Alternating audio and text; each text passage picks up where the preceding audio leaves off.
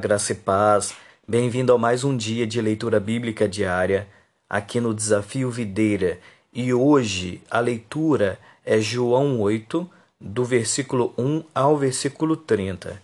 E aqui o texto começa narrando uma situação depois que Jesus volta do Monte das Oliveiras e vai ensinar no templo.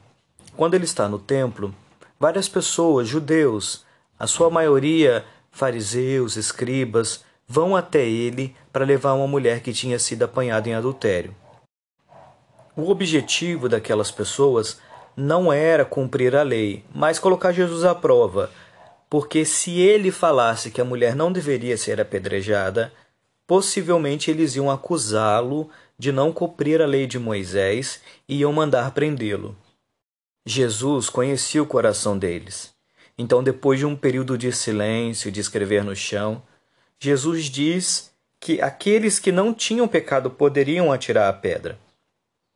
E aí as pessoas foram deixando o local até que Jesus pôde ficar só com aquela mulher, conversar com ela, oferecer-lhe perdão, desafiá-la a viver uma nova vida, alcançando aquela mulher com salvação.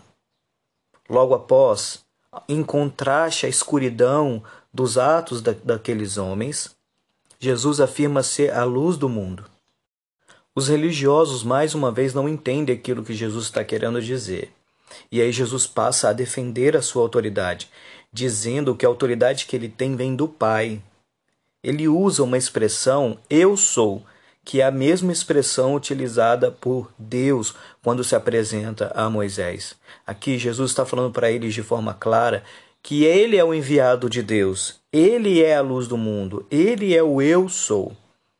Aqui quem falou foi o pastor Marcelo Alves. Um grande abraço, Deus te abençoe.